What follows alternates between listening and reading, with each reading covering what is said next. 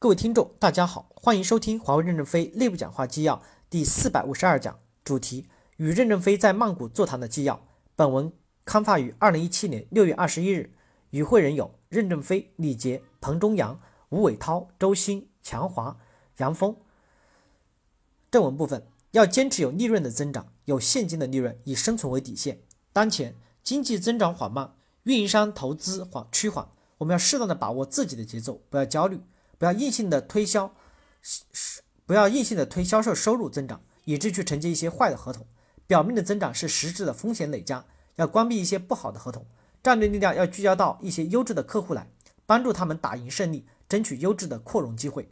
公司在考核和奖金分配上，这两三年时间内，运营商业务要增加贡献利润的群众，促使这两三年把合同的质量调过来。各级干部要看公司的文件，不要埋头经验主义。小心让二等兵超越。感谢大家的收听，敬请期待下一讲内容。